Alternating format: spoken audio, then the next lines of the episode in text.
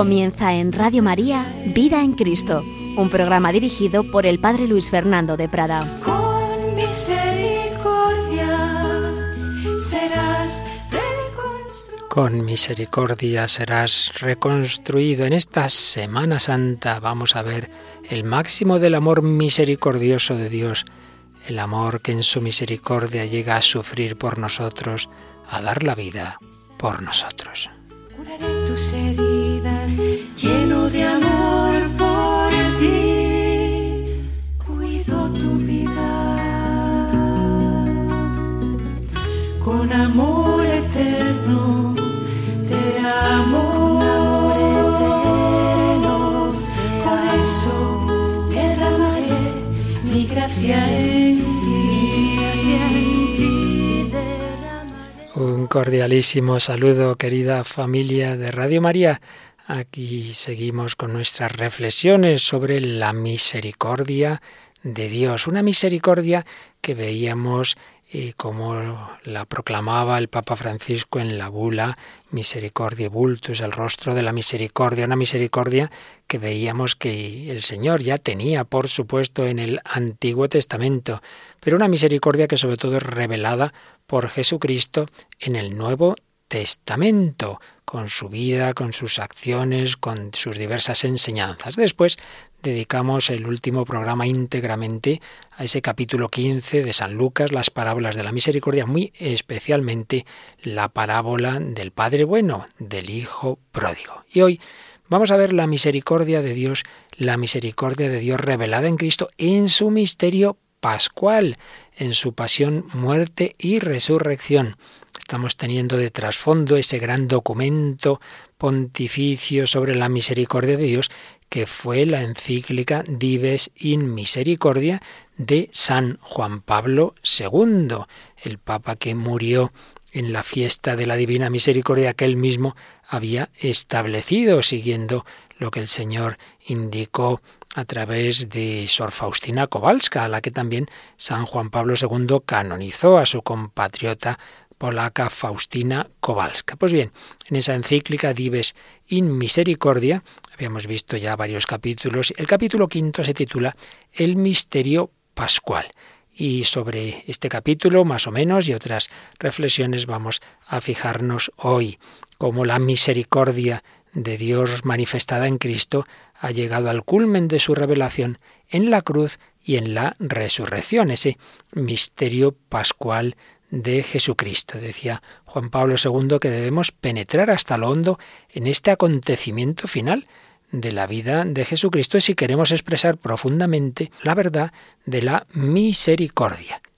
En efecto, escribía Juan Pablo II, si la realidad de la redención en su dimensión humana desvela la grandeza inaudita del hombre que mereció tener tan gran redentor, al mismo tiempo yo diría que la dimensión divina de la redención nos permite desvelar la profundidad de aquel amor que nos echa atrás ante el extraordinario sacrificio del Hijo para colmar la fidelidad del Creador y Padre respecto a los hombres creados a su imagen y ya desde el principio elegidos en este Hijo para la gracia y la gloria. Es un párrafo denso del número 7 de Dives in Misericordia. Juan Pablo II hablaba de esa dimensión humana de la redención como lo que el Hijo de Dios ha hecho por los hombres indica la grandeza del hombre, pero también de esa dimensión divina, cómo se manifiesta ahí ese amor de la Santísima Trinidad.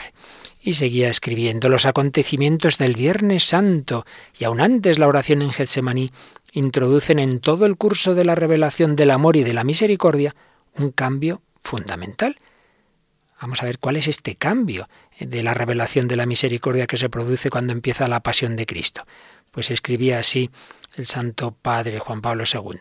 El que pasó haciendo el bien y sanando, curando toda clase de dolencias y enfermedades, él mismo parece merecer ahora la más grande misericordia y apelar a la misericordia cuando es arrestado, ultrajado, condenado, flagelado, coronado de espinas, cuando es clavado en la cruz y expira entre terribles tormentos.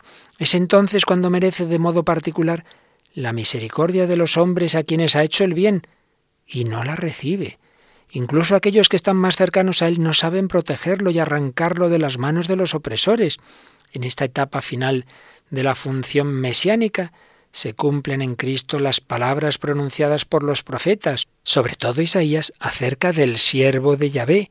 Por sus llagas hemos sido curados. Fijaos la idea tan profunda y tan impresionante de Juan Pablo II. Jesús tenía misericordia de los hombres, pasó haciendo el bien, curando y sanando, pero cuando llega la pasión, Él es el que pide la misericordia, Él es el que dice merece de modo particular la misericordia de los hombres a quienes ha hecho el bien y no la recibe. Esto ya sí que supera todas nuestras capacidades de imaginación que el Dios hecho hombre pide misericordia y no la recibe. Ese es ese cambio que se produce en esta etapa final y decisiva de la vida de Cristo en su misterio pascual, que el que tenía misericordia de los hombres ahora nos la pide. La pide a los hombres, pide esa misericordia y no la recibe. Busqué quien me consolase y no lo hallé, dice un salmo.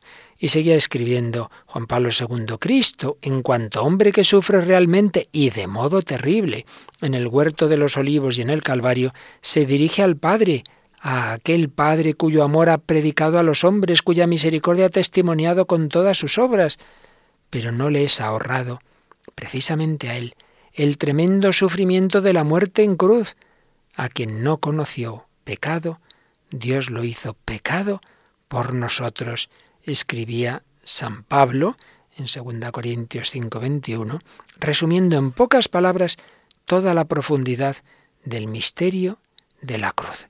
Realmente es impresionante. Si no nos dijera Dios estas mismas palabras, si no estuviera en la escritura, si no estuviera en esas cartas de San Pablo, si no nos lo enseñara el magisterio de la Iglesia, nos parecería una exageración. Dios hizo pecado a su Hijo eterno hecho hombre. ¿En qué sentido? Pues en el sentido de que carga en sí mismo, en toda su humanidad, todos los pecados de la humanidad, todos nuestros pecados. Y esta redención, sigue diciendo la Dive sin misericordia, es la revelación última y definitiva de la santidad de Dios, que es la plenitud absoluta de la perfección, plenitud de la justicia y del amor, ya que la justicia se funda sobre el amor, mana de Él y tiende hacia Él. En la pasión y muerte de Cristo se expresa la justicia absoluta, porque Cristo sufre la pasión y la cruz a causa de los pecados de la humanidad. Esto es incluso una sobreabundancia de la justicia, ya que los pecados del hombre son compensados, entre comillas, por el sacrificio del hombre Dios. Sin embargo, tal justicia que es propiamente justicia a medida de Dios, nace toda ella del amor, del amor del Padre y del Hijo, y fructifica toda ella en el amor. Precisamente por esto, la justicia divina revelada en la cruz de Cristo es a medida de Dios, porque nace del amor y se completa en el amor, generando frutos de salvación. Ciertamente es un tema profundo, teológico, complicado, aquí no podemos tampoco entrar muy a fondo, bueno, y nadie en realidad puede llegar al último fondo de este gran misterio, cómo se junta la justicia y la misericordia. Pero quedémonos con que ciertamente el Señor en su plan de salvación no ha, querido un perdón fácil, decir, bueno, la humanidad se ha portado mal, bueno, así que como si no hubiera pasado nada, aquí no ha pasado nada. No, no, Dios quiere que la propia humanidad que ha pecado cumpla la justicia de la reparación, ¿no? Así como si no hubiera pasado nada, pero para ello hace falta que esa humanidad haga un acto de valor infinito que compense la ofensa infinita que es todo pecado. Y para hacer ese acto de valor infinito tiene que ser una persona divina quien lo haga, pero tiene que ser uno de la humanidad. Y aquí está ese misterio del Dios hecho hombre, que siendo Dios, siendo persona divina, su redención, su pasión, su vida, todo ello tiene un valor infinito, pero a la vez es uno de nosotros. Se cumple sobreabundantemente la justicia, pero ojo, no es la justicia como a veces entendemos, como si el padre estuviera ahí muy airado y entonces exige a su hijo pues que, que repare nuestros pecados porque, digamos, lo ha rechazado, entonces Él tiene nuestro rechazo, Jesús nuestro rechazo ante el Padre, y como si hubiera ahí una especie como de venganza. No, no, justicia no tiene nada que ver con venganza. Es que aquí Claro, hay algo muy misterioso que en nuestro mundo pues ni, ni, ni, se acerca a ello. Y es que el pecado es algo gravísimo que produce como un desorden cósmico. Entonces nos parece que, bueno, que es como beberse un vaso de agua. Pues no, hay algo que queda totalmente desordenado en el mundo, algo alterado profundamente por el pecado. Y eso no se arregla así tan fácilmente. El caso es que Dios en sus caminos, en sus planes de salvación, ha establecido este camino de redención.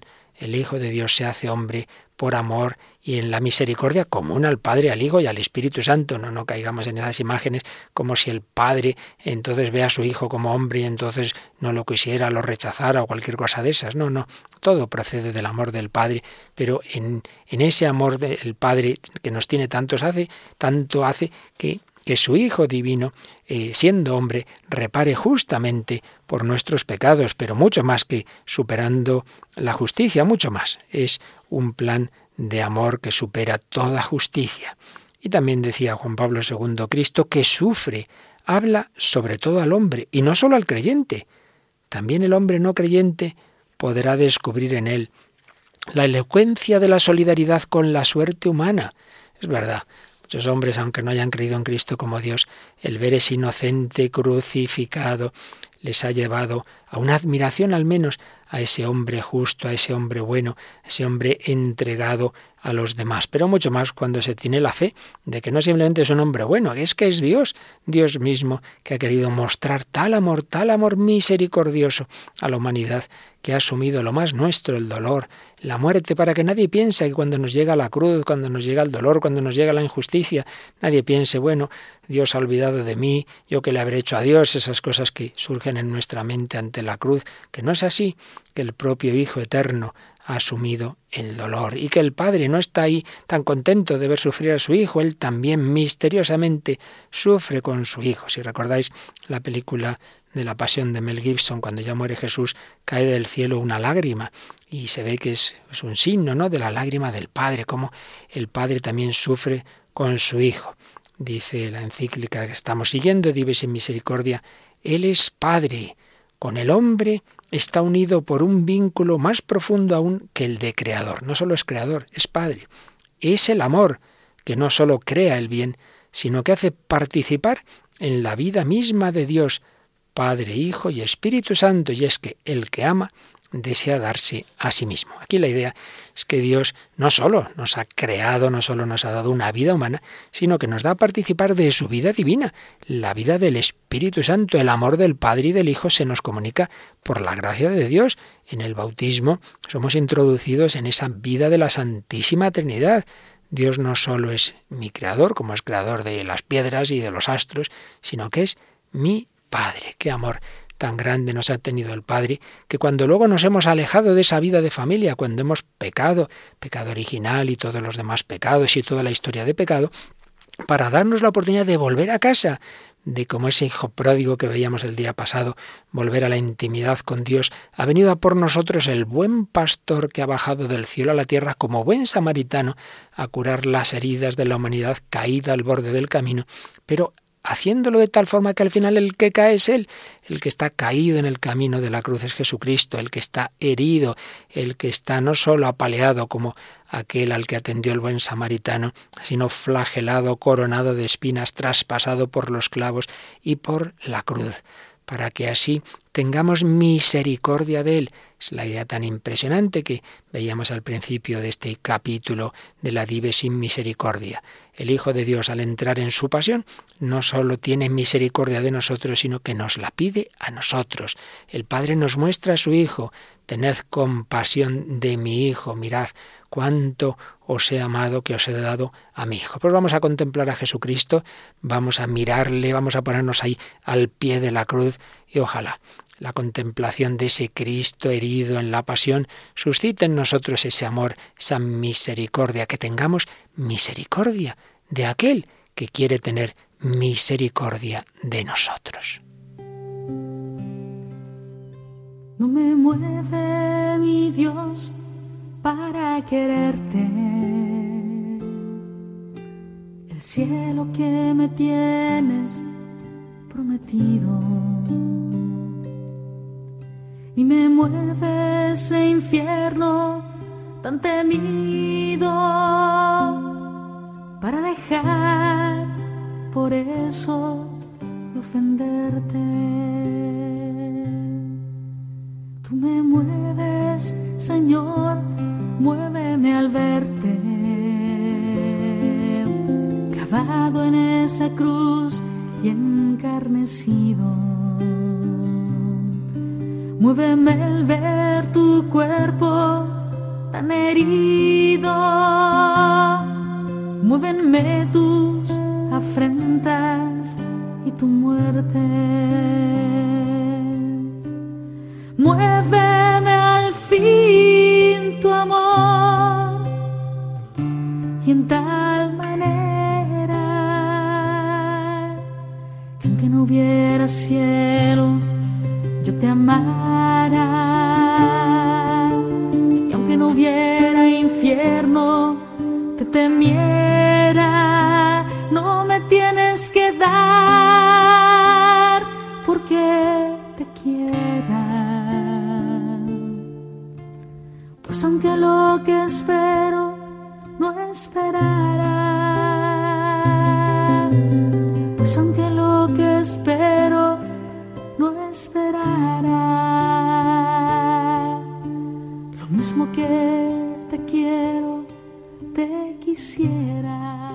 Lo mismo que te quiero, te quisiera. Ojalá el Señor conquiste nuestro corazón, ojalá tengamos esa compasión de Él. Pero si somos nosotros los necesitados de esa compasión, sí, pero ha llegado a tanto su amor y su misericordia que por conquistar nuestro corazón ha querido estar ahí herido a la puerta esperando, mira que estoy a la puerta y llamo, si alguno escucha mi voz, abriré, entraré, cenaré con él y él conmigo. ¿Recordáis aquella parábola de Pulón y Lázaro, ese rico, el rico de Pulón que banqueteaba espléndidamente, lo cuenta el capítulo 16 de San Lucas, y ese pobre Lázaro con llagas que le lamían los perros a la puerta, pobre, abandonado, y pasan los días y el rico a lo suyo y el pobre ahí sin que le atienda. Bueno, pues podemos ver en Lázaro una imagen de Jesús. Jesús es ese pobre Lázaro, desfigurado por nosotros, pobre, herido, necesitado, dice San Pablo en 2 Corintios 8:9, que Cristo, siendo rico, se hizo pobre para enriquecernos con su pobreza. Y Filipenses 2 nos habla de ese descender de, de, la divinidad a la humanidad, ese humillarse hasta la muerte y muerte de cruz. Y antes recordábamos esa cita también de San Pablo que dice que Dios hizo pecado a su Hijo pues podemos verle ahí representado en el pobre Lázaro a la puerta de mi vida, y yo ahí a lo mío, banqueteando espléndidamente a mis cosas, y Jesús a mi puerta, Jesús en la Eucaristía, Jesús en los pobres, en los enfermos, y yo a lo mío, en, encerrado en mi egoísmo. Jesús está ahí a la puerta, es pobre, no tiene nada que darnos, sino solo una cosa, Él mismo. Él está esperando que descubramos que Él es la gran riqueza.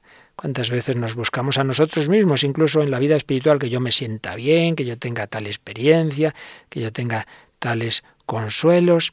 Jesucristo está esperando que le amemos a Él y para atraernos pues llega a tener esas heridas, esas llagas que dice ese cántico del siervo de Yahvé que citaba Juan Pablo II en Dives en Misericordia, el capítulo impresionante 53 de Isaías, comenzando por el final del 52 que leemos el Viernes Santo como primera lectura.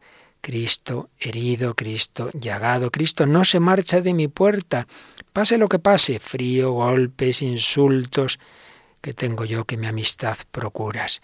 Él ha bajado del cielo a hospedarse en casa de un pecador, dirá la gente cuando va a casa de Zaqueo. Mucho tiene que querer al que está detrás de la puerta, a mí, a Epulón, a los que nos creemos ricos y somos pobres. Mucho tiene que querernos para quedarse ahí en la puerta, aguantando todo, con tal de que yo no me pierda, de que acabe abriéndole la puerta. Cristo se ha hecho necesitado, ha querido tener sed de mí. Dios se ha hecho hombre para mendigar nuestro amor. Dame de beber, le dice Jesús a la samaritana, un amor que hemos rechazado como el hijo pródigo que se marchó de casa. ¿Cuántas veces sí, yo creo en Dios, pero Él para mí es un apéndice? Quizá no lo rechazamos, pero tampoco es el centro de nuestra vida, no es nuestra fiesta y Dios que nos ama nos respeta. La redención este misterio asombroso de amor que llega a la cruz y a la muerte, es una conquista de amor respetando nuestra libertad. Él no nos va a forzar, pero quiere atraer nuestra libertad. Y entonces a Dios se le ha ocurrido algo genial e increíble. Hacerse pobre, herido, necesitado, llegar a la muerte, llegar a subir a una cruz y bajar a un sepulcro. Quiere mendigar nuestro amor. Y así es el Cristo que nos enamora. A tantos santos les ha enamorado desde la pasión. A Santa Teresa cuando se fija en ese Cristo muy llagado, con la espalda flagelada. San Francisco de Asís desde el crucifijo. Bueno, y así todos. Y San Pablo, Cristo me amó y se entregó a la muerte por mí. Por eso es tan importante contemplar la pasión para enamorarnos de Jesucristo. Huimos de la pasión porque, claro, es un amor que nos compromete. Es un amor de Cristo que no se cansa, es un amor siempre misericordioso que da infinitamente más de lo que realmente merecemos, pero lo necesitamos. Cristo se ha hecho ese pobre Lázaro, pero en realidad el pobre soy yo, que me creo rico. Yo sí que soy pobre, herido, ciego y desnudo, como dice el, el Apocalipsis.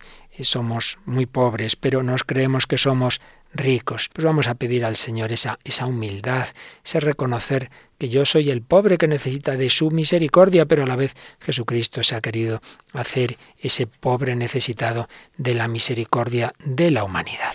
Y es que estamos viendo hoy la misericordia revelada en el misterio pascual.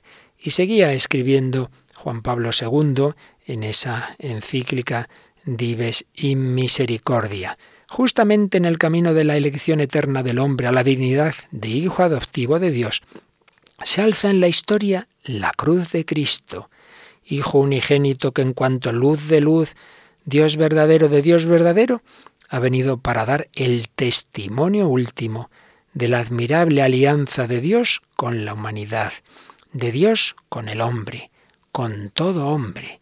Esta alianza tan antigua como el hombre se remonta al misterio mismo de la creación, restablecida posteriormente en varias ocasiones con un único pueblo elegido.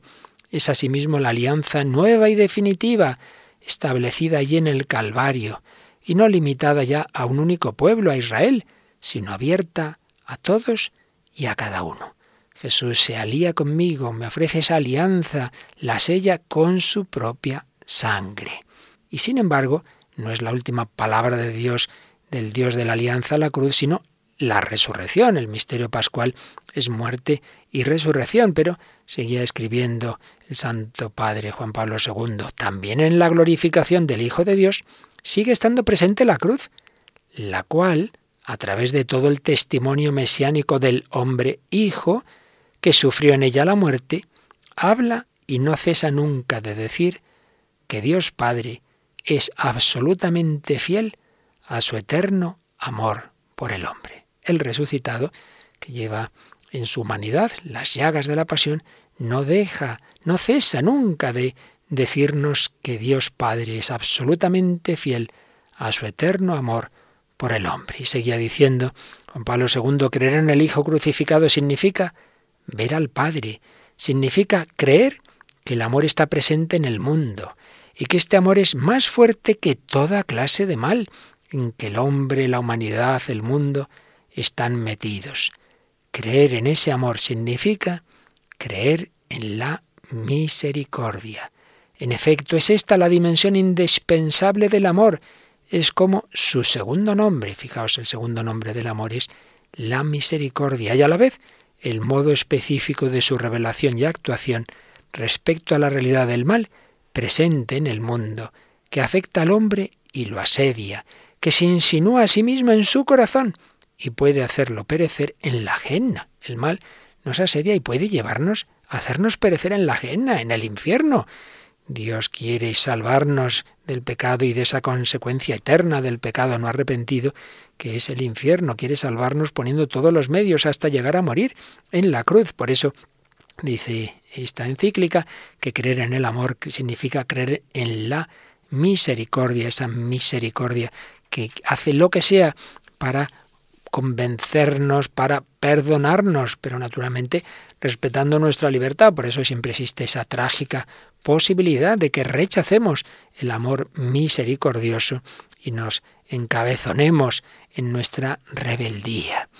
Y luego el número 8 de la encíclica Dives in Misericordia se titula, fijaos, Amor más fuerte que la muerte, más fuerte que el pecado.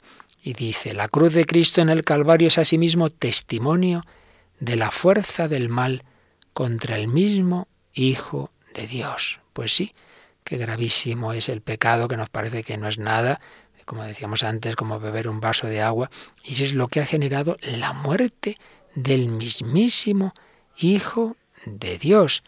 Y es algo realmente tremendo. Y por ello Dios, para redimirnos, ha tenido que llegar a ese extremo de morir y de morir en la cruz.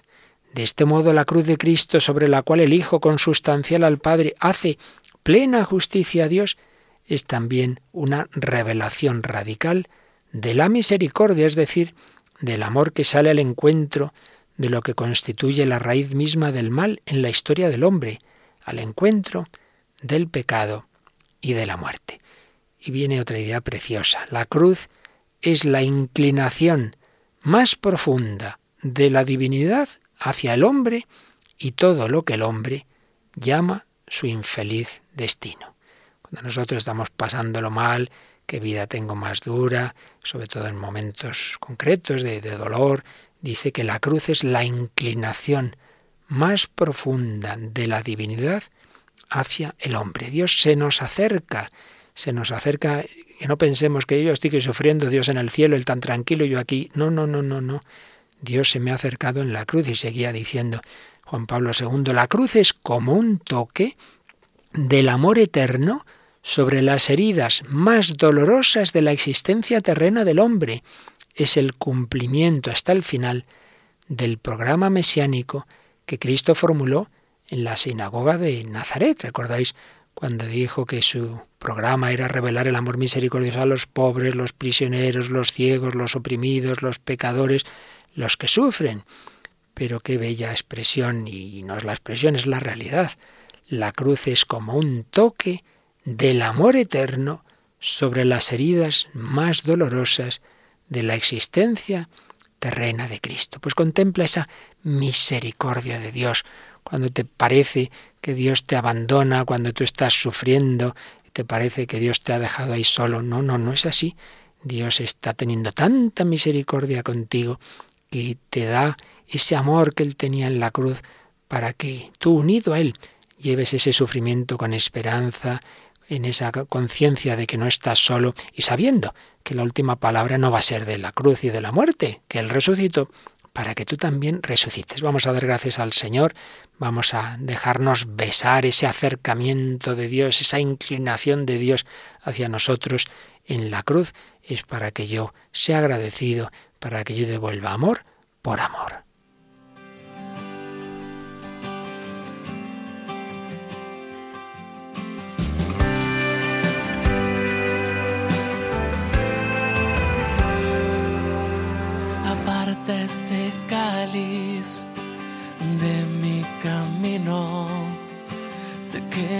Destino es sufrir el castigo. Siento los azotes, también las espinas. Es tanto el dolor, desgarra mi vida. Perdónale, Señor, no saben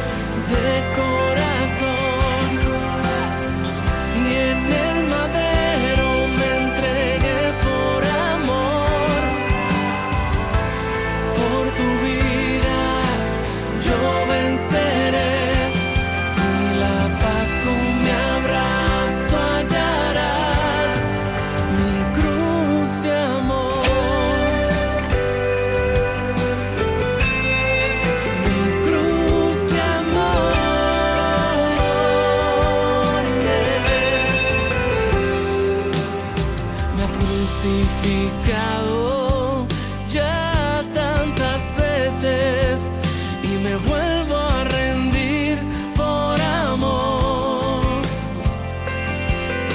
No busques a un muerto porque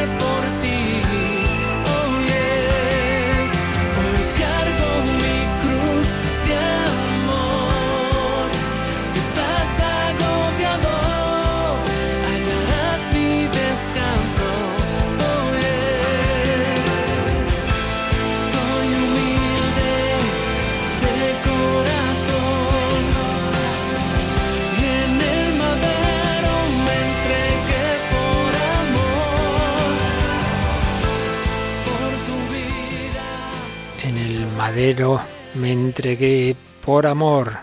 Contemplemos a ese Jesús que se ha entregado por cada uno de nosotros y cuando nos parezca que nos supera la cruz, miremos a ese crucificado y recordad ese himno de vísperas que rezamos algún viernes cuando yo me vea que estoy ahí con mucho dolor, que, que los problemas me superan, recordad estas palabras.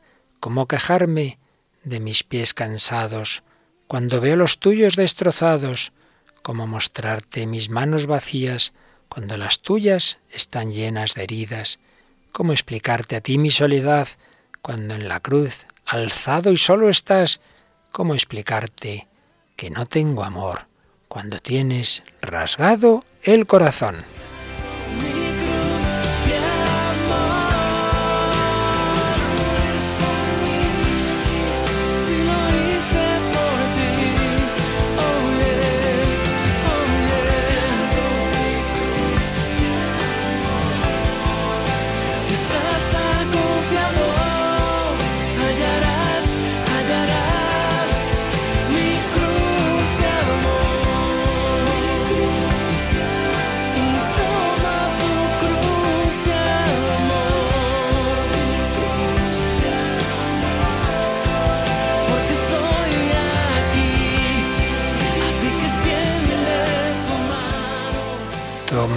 Mi cruz de amor. No veamos la cruz como un castigo, como una especie de venganza. Al revés, es la manifestación de ese amor de Dios que ha asumido la cruz y que me regala también la cruz para que yo me santifique, me purifique, para que también colabore a la redención del mundo.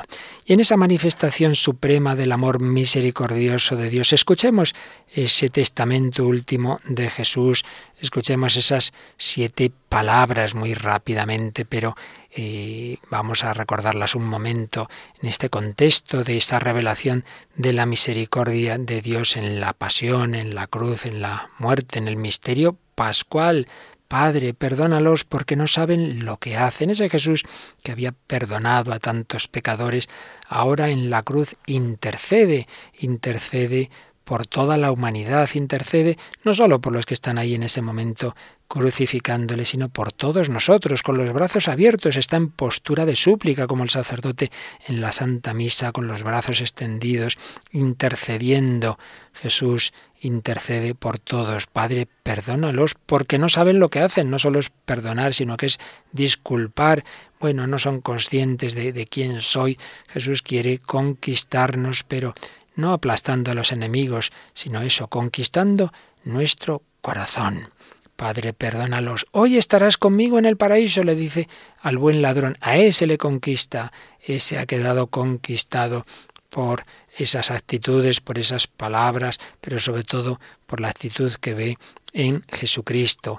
Cambia, cambia su actitud de, de la rebelión inicial a esa, a ese invocar a Jesús. Ya ¿Recordáis ese diálogo, ese recurso literario, digamos, de San Agustín, que está como hablando con el buen ladrón y le dice, bueno, pero, pero a ti quién te ha enseñado tanto, ¿cómo sabes tú que Jesús es el Mesías para decir, acuérdate de mí cuando vengas en tu reino? ¿Es que has estudiado las escrituras? O, y, y le responde el ladrón, no, no, yo no he leído las escrituras, yo no, no conozco nada, pero, pero le he mirado a Jesús y en su mirada lo he entendido todo esa mirada de amor y de misericordia, ese oírle decir, Padre, perdónalos, conquistó su corazón.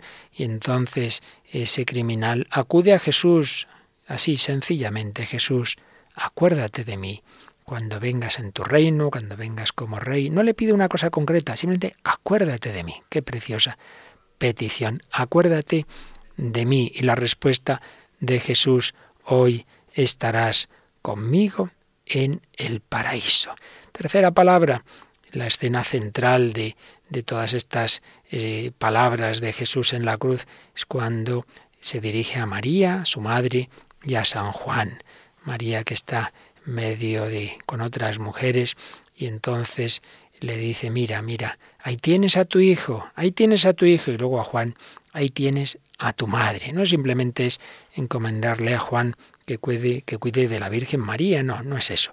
Es que en Juan estamos nosotros, Juan es el discípulo, es el cristiano, es el prototipo del cristiano. Y Jesús nos da ese regalo de su amor misericordioso, lo mejor, el vino bueno para el final, lo ha guardado su madre.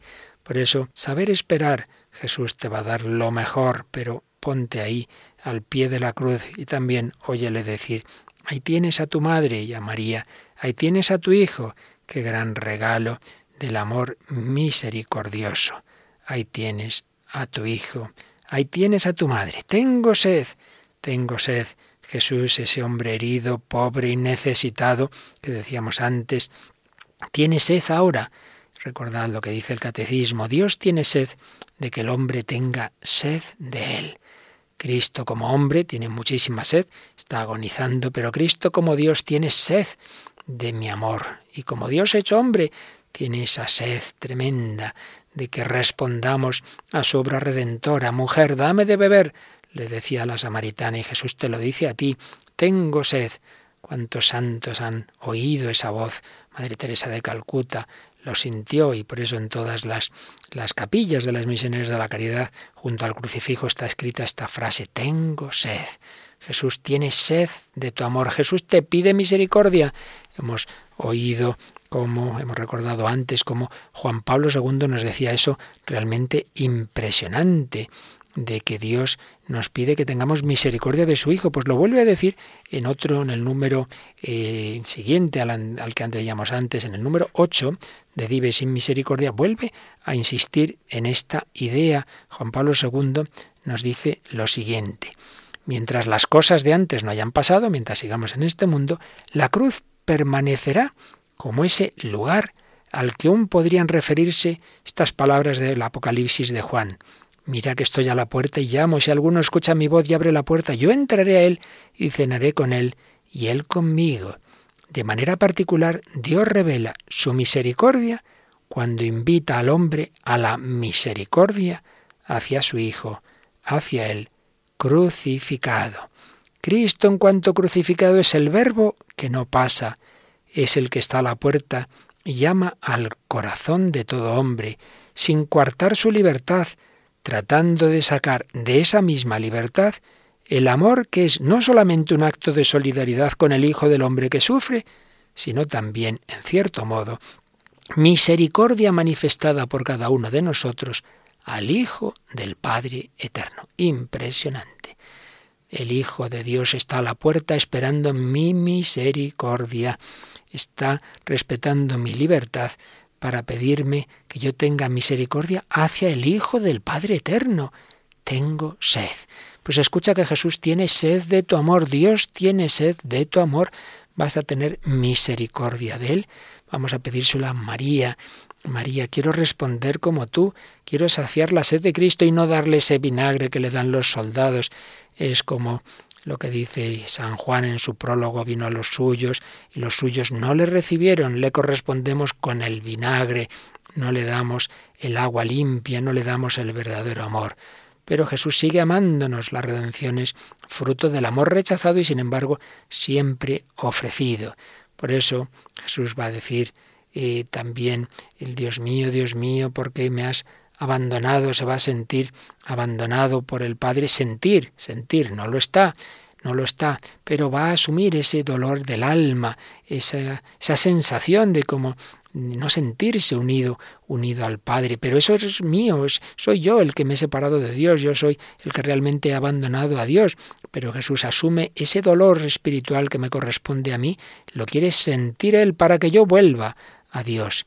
Qué amor tan grande, tan grande para asumir no solo el dolor en el cuerpo, sino el dolor en el alma. Pues bien, después de todo esto ya está la redención cumplida. Jesús ha pedido el perdón para nosotros, ha perdonado al buen ladrón, nos ha dado a María, ha asumido ese dolor espiritual, nos ha gritado tengo sed y ya solo quedan las dos últimas palabras. Todo está cumplido. Grito de victoria, los amó hasta el extremo. Jesús nos ha amado hasta el extremo y ha cumplido la voluntad del Padre, habiendo amado Jesús a los suyos que estaban en el mundo, los amó hasta el extremo. Qué amor tan grande del Señor Cristo da la vida para que yo tenga vida. Y así ya puede decir su última palabra. Padre, a tus manos encomiendo mi espíritu. La muerte ya no es ir a, la nada, no es ir a algo espantoso, es ponernos en brazos del Padre, nuestra alma en sus manos. Padre, a tus manos encomiendo mi espíritu. Jesús nos enseña a morir, a confiar en el Abba, en el Papá, en el Padre, a confiar en ese amor misericordioso. Pues se lo pedimos a la Virgen María. María estaba ahí junto a la cruz. Y Jesús nos la dio como madre. Junto a la cruz de Jesús estaba su madre para enseñarme a mí a responder, a decir sí, Señor, quiero darte el agua, el agua de mi pequeña correspondencia, pero lo voy a intentar. Quiero amarte. Amor, amor con amor se paga. Quiero darte de beber. Quiero responder a ese grito tuyo. Quiero ser buen hijo de Dios y buen hijo de María. Quiero hacer la voluntad del Padre para que también cuando yo muera pueda decir todo está cumplido y pueda entregar mi alma confiado en los brazos de mi Padre. Se lo pedimos a la Virgen María. Junto a la cruz de Jesús estaba su madre y de pie junto a ella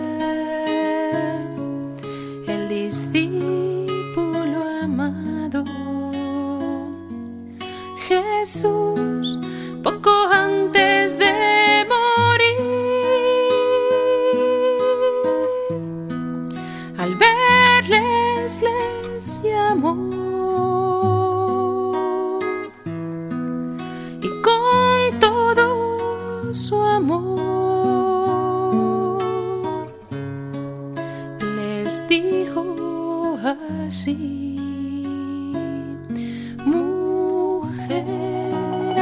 tienes a tu hijo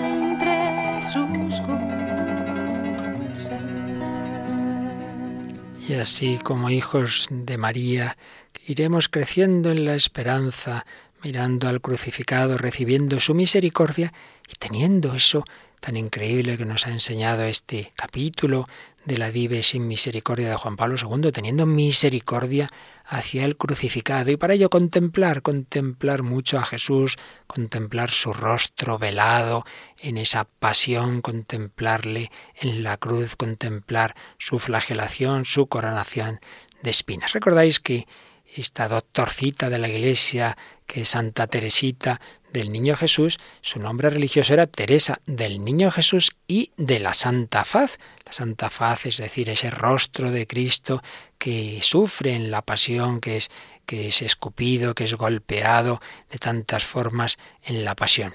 Y en un libro que se escribió en el centenario de la muerte de Santa Teresita, comentaba ese nombre Teresa del Niño Jesús y de la Santa Faz, Cardenal Danes, diciendo, Teresa se abrió progresivamente un camino que va de la fe ingenua de la infancia, Teresa del Niño Jesús, a los tormentos de aquellos a los que Dios ama de tal modo que los pone a prueba como al oro en el crisol. Sí, Teresa tuvo una infancia feliz con sus padres, bueno, murió muy prontito su madre, pero su padre hacía de padre y de madre muy, muy querida, no mimada, pero realmente queridísima por sus hermanas, por su padre, una fe de niña, pero una fe firmísima, sí, sí, pero luego en el Carmelo, sobre todo los últimos meses de su vida, una noche oscura terrible, prueba de dolor en el cuerpo y en el alma. Por eso, sigue diciendo el cardenal Danels, descubrió cómo los caminos del amor pasan por el sufrimiento, que Belén se encuentra muy cerca de Jerusalén, que la cueva de la Navidad de los iconos se asemeja extrañamente al sepulcro oscuro, que el niño Jesús es asimismo la Santa Faz. Con la elección del nombre Teresa del Niño Jesús y de la Santa Faz, ha acentuado para siempre la misteriosa síntesis entre esperanza y sufrimiento, entre el portal y la cruz. Teresa es la santa de la esperanza. En una época en la que nadie hablaba de ello, en una sociedad en la que este tema estaba ausente, Teresa vivió lo que otros muchos después iban a vivir, la noche de la incredulidad de quienes buscan angustiosamente, de todos los descreídos y de los mismos creyentes. Por largo tiempo Teresa ha estado sentada a la mesa de los pecadores. Es lo que ella decía para expresar esa noche oscura, esa prueba, como si no tuviera fe. Estoy sentada a la mesa de los pecadores, entendiendo por los pecadores, ella se refería a los que habían rechazado la fe. Realmente impresionante que esa niña que recordáis tuvo una enfermedad extraña cuando era niña, que no había manera de que se curara, y, se curó porque una imagen que tenían en su casa de la Virgen María de repente la sonrió, es la Virgen de la sonrisa, y se quedó perfectamente, se curó. Luego, pues como hemos recordado, tuvo mucho sufrimiento, sobre todo en la etapa final de su vida, y cuando ya está agonizando con una agonía muy dura de cuerpo y de alma, de repente sus ojos se quedan fijos en un lugar, tiene un éxtasis. La comunidad de carmelitas que estaba alrededor de ella se da cuenta de cómo en ese momento está feliz contemplando sin duda a Jesús. Ella, que había visto de niña ese rostro de María que le sonreía, que la curaba, finalmente vio el rostro glorioso de Jesús. Al morir se cumplió en ella lo que Teresa de Jesús había escrito, ve ante mis ojos, muérame yo luego. Teresa es heroína de la esperanza contra toda esperanza. Y todo ello de contemplar a Jesús en la infancia y en la pasión. Contemplar esa faz, esa santa faz de Jesucristo. Y desde ahí, de esa visión de fe y de esperanza, al amor, a la caridad, de la que también tan bellamente escribe Santa Teresita. Y por eso también en este capítulo que estamos resumiendo de Juan Pablo II en Dive sin Misericordia, después de habernos recordado el Papa polaco, que estamos llamados a contemplar ese amor misericordioso que se revela en la cruz de Cristo, nos dice también que tenemos que de ahí tener misericordia con los demás y nos recuerda esas palabras de Jesús, cada vez que hicisteis esto con uno de estos los humildes, darme de comer, de beber, etcétera, lo hicisteis conmigo. Y señalaba también Juan Pablo II que esa bienaventuranza, bienaventurados los misericordiosos, porque ellos alcanzarán misericordia, constituyen en cierto sentido una síntesis de toda la buena noticia. Nos hacen ver las posibilidades del corazón humano en su punto de partida, llamados a ser misericordiosos, y así nos revelan el misterio profundo de Dios, la inescrutable unidad del Padre, del Hijo y del Espíritu Santo, en la que el amor, conteniendo la justicia, abre el camino a la misericordia que a su vez revela la perfección de la justicia. Contemplando ese amor misericordioso, tenemos que ir por el mundo repartiendo gratuitamente lo que gratis hemos recibido, dando ese amor misericordioso a los demás. Por eso oración, contemplación, pero de ahí también caridad. Podemos recordar esa preciosa poesía de Pemán al Cristo, ante el Cristo de la buena muerte, cuando dice, Yo, Señor de los señores, quiero partir tus dolores, subiendo a la cruz contigo, que adore la austeridad de estos sentires que tienen sabores de eternidad, que no turbe mi conciencia la opinión del mundo necio, que aprenda, Señor, la ciencia de ver con indiferencia la adulación y el desprecio, que sienta una dulce herida de ansia, de amor desmedida, que ame tu ciencia y tu luz. Y fijaos este párrafo final tan bonito que es todo un programa de vida. Que vaya en fin por la vida como tú estás en la cruz, de sangre los pies cubiertos, llagadas de amor las manos, los ojos al mundo muertos y los dos brazos abiertos, para todos mis hermanos. Pues ojalá que contemplando a Jesús vayamos por la vida como Él está en la cruz, de sangre los pies cubiertos, sus pies de la Madre Teresa tan machacados de tanto caminar en busca de los más pobres de los pobres, de caminar en busca del más necesitado, pues también que tus pasos, que tus caminos sean para hacer el bien, para tener misericordia, de sangre los pies cubiertos, llagadas de amor las manos, que tus manos no sean para hacer daño, sino para acariciar, para hacer el bien, llagadas de amor las manos, los ojos al mundo muertos, que no vayas buscando curiosidades malsanas, mirando lo que puede hacer daño a tu alma. Bienaventurados los limpios de corazón, porque ellos verán a Dios. Los ojos al mundo muertos y los dos brazos abiertos para todos mis hermanos, mis brazos y mi corazón abiertos para todos mis hermanos, como están abiertos los tuyos. Todo un programa de vida que viene de la revelación del amor misericordioso en la cruz de Jesucristo. Pues así lo pedimos, ojalá lo vivamos así, hoy y siempre, en toda nuestra vida, desde esa mirada contemplativa al amor crucificado.